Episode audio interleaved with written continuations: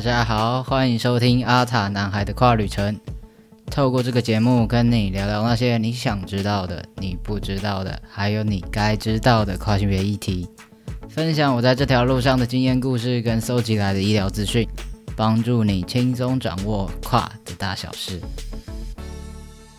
无论你是跨性别还是顺性别，快跟着 Devon 一起踏上这段奇幻旅程吧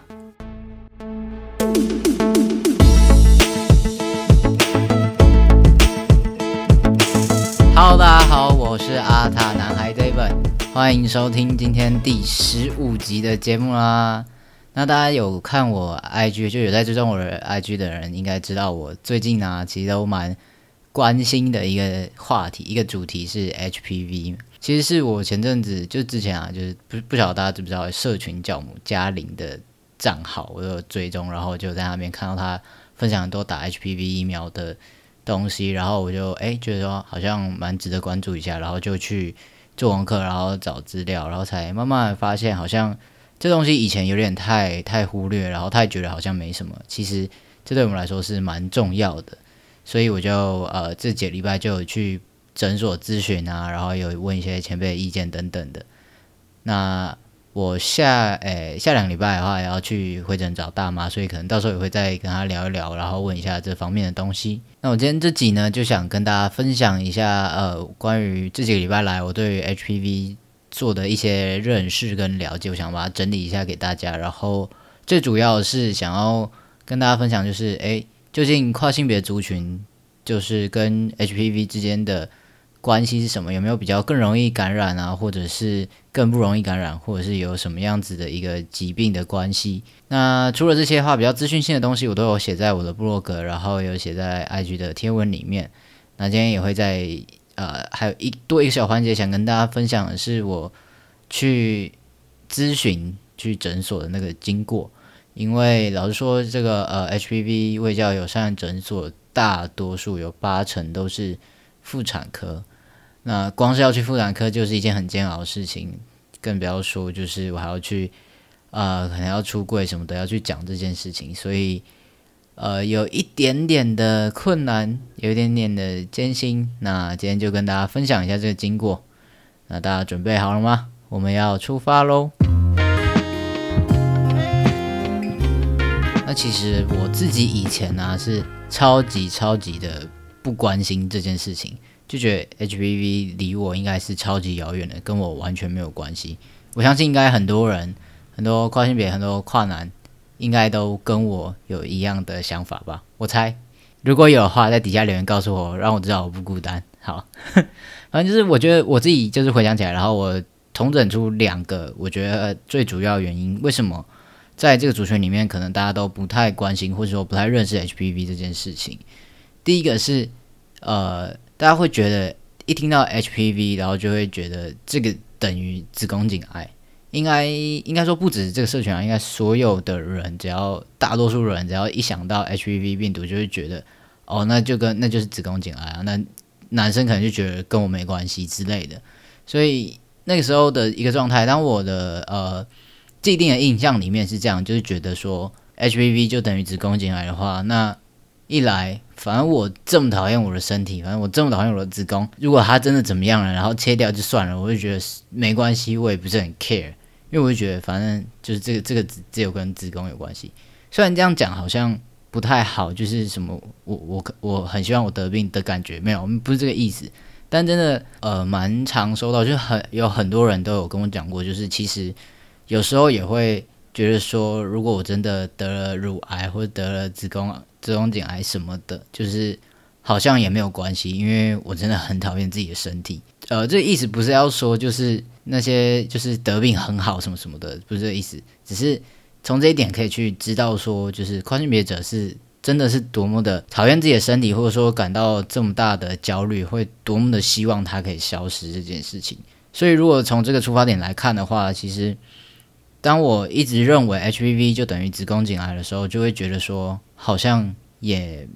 呃没有关系，或是我不需要花这么多精力或时间去了解这件事情。对，这是这是第一点。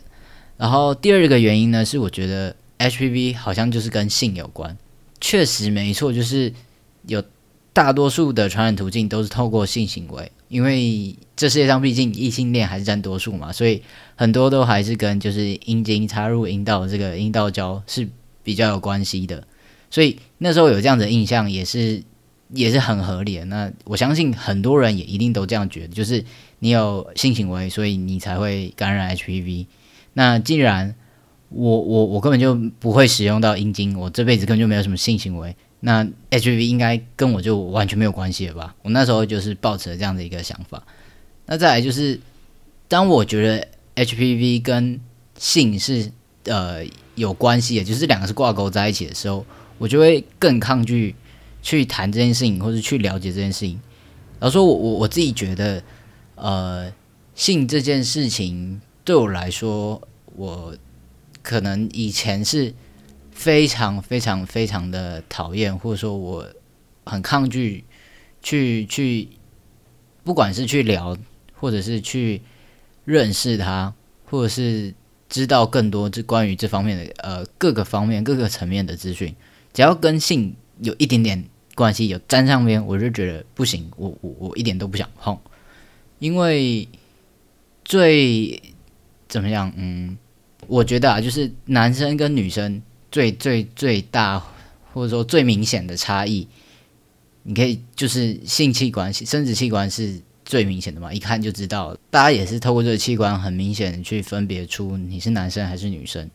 然后，当然这个时候我也很讨厌我自己的身体嘛，就是因为我不喜欢我的任何的女生的器官，所以当我呃在性行为的时候，然后。透过女生的身体去得到快感，我会觉得很不舒服，然后觉得有点像背叛自己。就是我明明是这么想要成为男生，明明就是这么努力，但是我却用这个我很讨厌的身体去得到快感，就很像我承认我就是女生的这种感觉。好，我知道有一点点复杂，然后有一点无法理解，但反正就是我很讨厌我的身体。对，有多讨厌呢？大家可以去听一下。我的 podcast 第十二集就是那一集有邀请我的前女友，就是他在那节目上大抱怨，就是以前我们知道每次做爱就完之后，然后我都会直接一个大爆哭，因为我就真的很讨厌自己的身体。好，更多的故事大家可以去听，反正就是大家知道，就在性这件事情上面，我可能是非常呃潜意识里面是很排斥，甚至只要碰到的时候可能就会逃避的。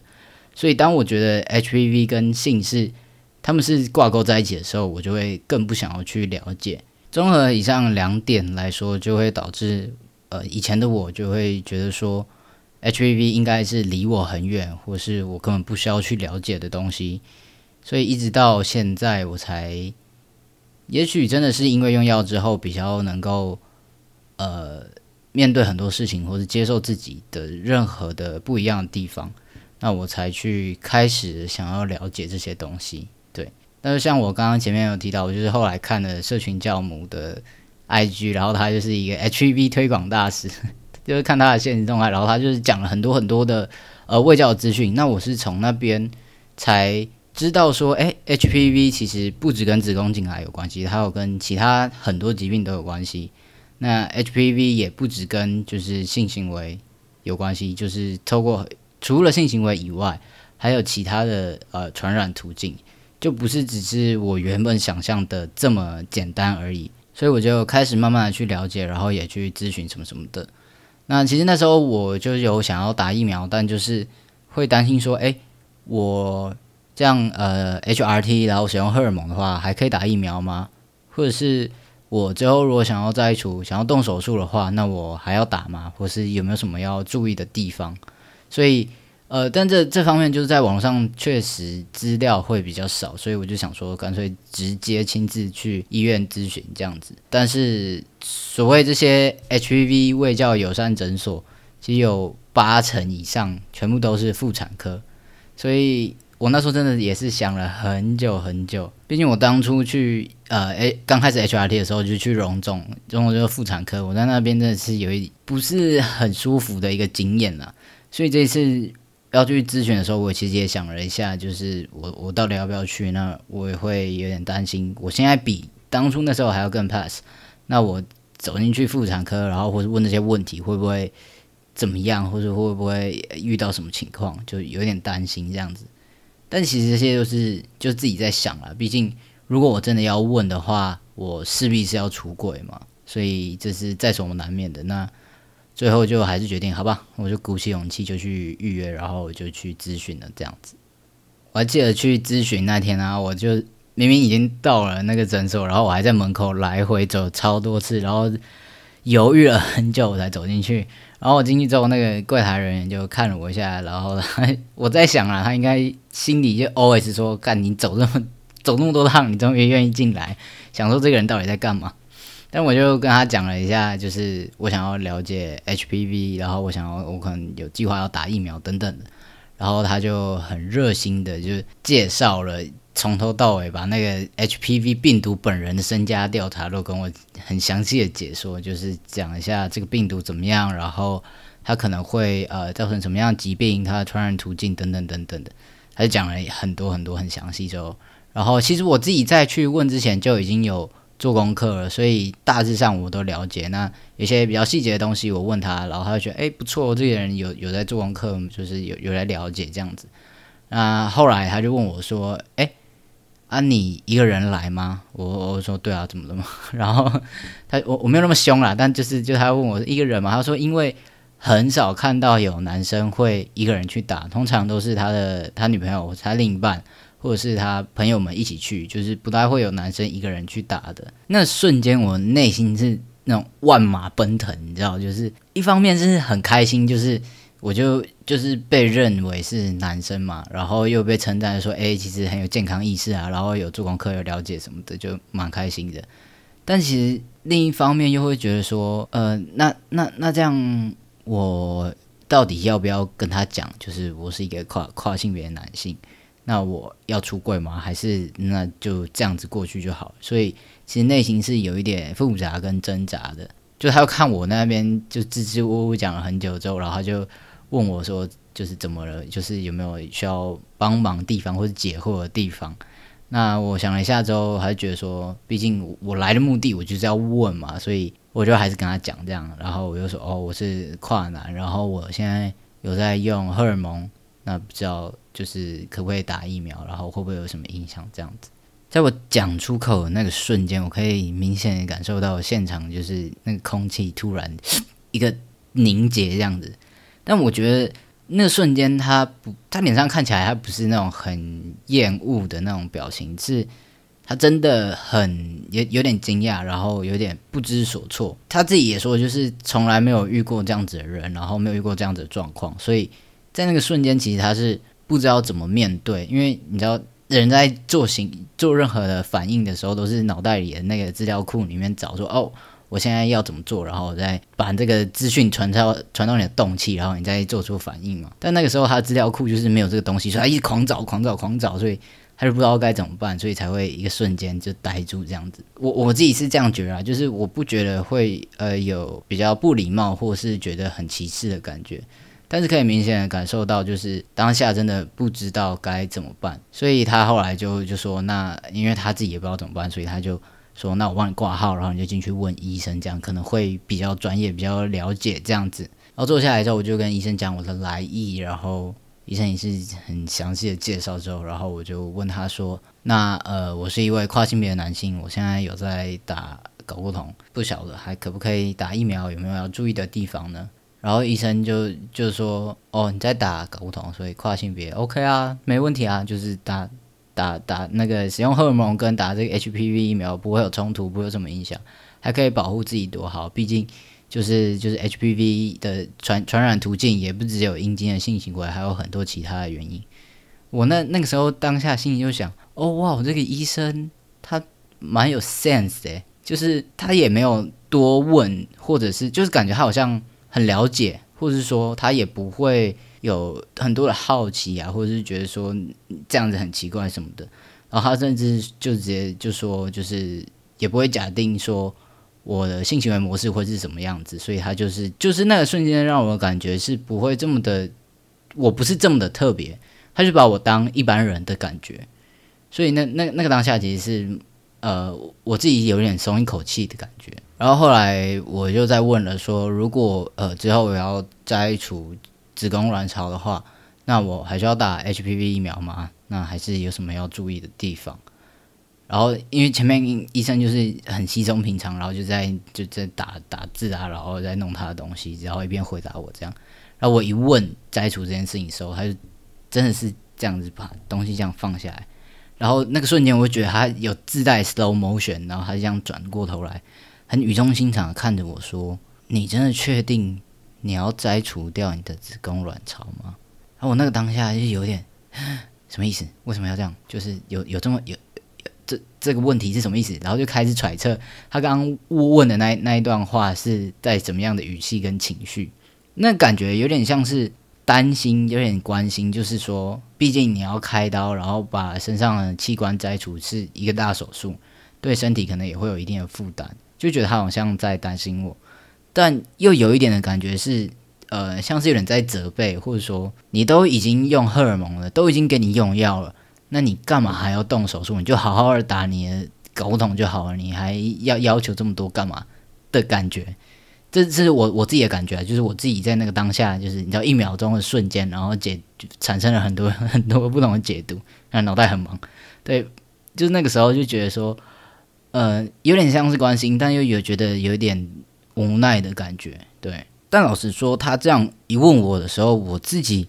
那个瞬间也在想说，我。到底要不要动摘除手术？就是当当然，手术这个东西，它可以它会牵扯到很多层面，比如说你的经济的负担，或者是你的健康的考量，或者是时间成本你要复原，然后还有你跟别人的互动、人际因素、心理因素等等等等，有很多很多东西会牵扯到。但如果都把这些暂时的先放一边的话，很单纯的问我说，到底想不想要摘除这件事情的时候，我觉得我现在好像。没有办法给出一个很肯定的答案，是我想摘除还是我不想摘除？就是我不知道，就是很多人会觉得说，呃，既然你是跨性别男性，那你绝对是，就是你一定恨不得自己身上所有的女性特征都都消失啊！就是你懂？我觉得很多人会有说，你这样才够跨男什么的。但我老实说，我自己回来回到我自己身上的话，我我这样问的时候，我我反而会没有办法给出一个很肯定的答案。但我现在也不知道我到底卡在什么地方，对，所以我自己还在慢慢寻找这个答案，然后慢慢的摸索。以后有机会的话，我再做新的一集跟大家讨论一下这件事情。我觉得这个东西其实蛮有趣的，也蛮值得大家思考的。对，好，回到那个整件的现场，那个瞬间就是你知道，那一秒钟之间，我脑袋里就想了很多事情。然后医生就看了我，就迟疑了一下，然后他他也有点尴尬，我也有点尴尬，然后旁边一个护理师也有点尴尬，然后那个瞬间我们就这样面面相觑，然后我就只好就说哦好，就笑笑带过说哦没有啦，我帮我朋友问什么什么的。其实老实说，可以再说更多，或是可以再试图的沟通或了解更多，但其实那当下我已经有一点，我自己都有一点混乱了，所以我就没有再多说什么，就直接直接用说。就是说，呃，我我我帮我朋友问这样子，就就带过去。那当然，医生的回答就是，HPV 其实不止跟子宫颈癌有关系，它还有跟很多其他，像是肛门癌、口腔癌或者是头颈癌等等的，甚至比较嗯嗯低风险的，就是像会有菜花等等的性病。所以 HPV 病毒不只等于子宫颈癌这件事情非常重要。大家要知道，就是你打 HPV 疫苗是。预防你感染 HPV 病毒，而这个病毒它会可能会引起各式各样的，就是有很多种的疾病，子宫颈癌只是其中一种。所以呃，即使摘除了你没有子宫，但是你还是有可能会呃感染到病毒，然后就造成其他的呃疾病。所以 HPV 疫苗还是可以打，就是你就是预防其他疾病。那就算你你自己可能你你觉得没差，但是你你你不感染的话，你也可以保护你的伴侣。对。那大概就是这样，我会把就是我问来，就是我咨询到的结果跟大家分享一下。那如果有这方面需求的人，或者说想要了解更多的话，你可以来啊 Instagram 私讯我，或者说你可以到我的 blog 去看一下，我有更详细的说明。这样子，对，再跟大家题外话说一下，就是那个时候，呃，我我跟那个柜柜台人员，我不是他先跟我介绍嘛，然后我就跟他说我是跨男，然后他才就是帮我挂好进诊间。所以他拿我健保卡去的时候，其实他看得到上面是是小姐的，但是看诊嘛，不是要叫名字，对，然后叫到我的时候，他们就直接叫我的全名而已，他就没有加称谓。旁边每一个进去，然后或者是出来，他要拿药什么什么的，都叫某某某小姐、某某某小姐。但是他叫到我的时候，就直接叫我全名，都没有加小姐。我就觉得这个地方其实小小的而已，但是蛮贴心的，真的。我觉得这一次去那间诊所的感受是蛮好的，就是每一位护理人员他们都呃算是有一点点的 sense 吧，就是知道遇到这种问题的时候可能可以怎么做，然后也不会有太多的异样的眼光，然后给我整个感觉都算是蛮舒适自在的。对，虽然说。每一次出柜，我要开口跟别人讲哦，我是一个跨性别男性的时候，都会很挣扎，然后都呃，其实是蛮困难的，要开口说这件事情，因为你可能会担心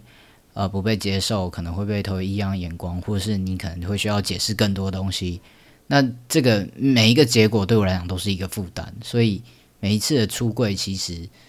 对任何一个跨性别者来说都是很困难的事情。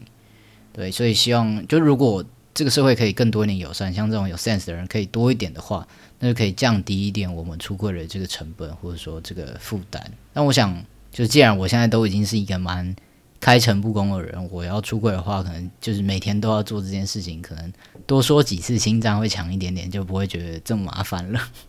对，希望了，希望对。呃，最后就希望我呃这一集的分享可以让大家对于医院有少一点点的恐惧。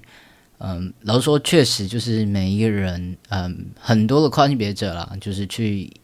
看诊的时候都会遇到各式各样奇怪的问题，然后让自己很焦虑，很很多这样子。但是我也说，就是其实也有很多是呃蛮友善的一个环境，所以大家希望大家不要太。因为太害怕或者是很抗拒，然后就因此错失了一些很好的治疗的机会。这样子明明就是别人的问题，可是却最后回来却是影响到我们自己身体，我觉得非常的不值得。那当然，这个过程可能会有一些觉得不舒服的地方，或者是呃很困扰的地方。但是为了保护我们自己，那也为了保护我们的伴侣。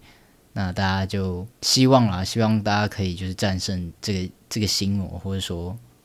至少我们大家如果有遇去到什么诊所啊，或者去到哪间医院，觉得说哦他们的那个人员都蛮友善的话，可以大家可以就可以分享一下你都去哪里看看病之类的，那也可以把这些资讯给有其他有需要的跨性别朋友。那对，大概就是这样。今天自己的分享就到这边，稍微讲一下我这一次就是去咨询 HPV 的一些小故事啦。对，如果想要知道比较资讯性的东西，或者说就是 HPV 这个东西是呃这个病毒它会对我们什么影响，然后跨性别跟 HPV 有什么样的关系的话，都欢迎到我的部落格或是我的 IG 去看，我有把它整理起来。那最后提醒一下，就是因为现在还不知道，就是 COVID-19 的疫苗跟 HPV 疫苗会不会有什么互相的影响，所以如果要打的话，建议是呃至少隔七到十四天啦。那看你每一间诊所它规定的可能不太一样，像我去咨询的那一间，他又说至少一个月，所以大家如果要打的话，还是就是亲自去问一下会比较清楚、比较了解喽。好，那今天就先大概聊到这边。如果有任何问题或任何想说的话呢，都欢迎在下面留言，或是到 Instagram 咨询我。那我的 YouTube 频道还有我的 Podcast 都给它订阅订起来，不要忘记啦。那阿塔男孩的跨旅程不定期出发，我们就下一次再见喽，拜拜。对，等一下，我想跟大家稍微偷偷的小透露一下，在今天这一集是第十五十五集嘛，对不对？在下一集第十六集的时候呢，阿塔男孩跨旅程节目。会有一位超级神秘、超级大咖的来宾，大家就敬请期待一下喽。好了，那我们就下一集见，拜拜。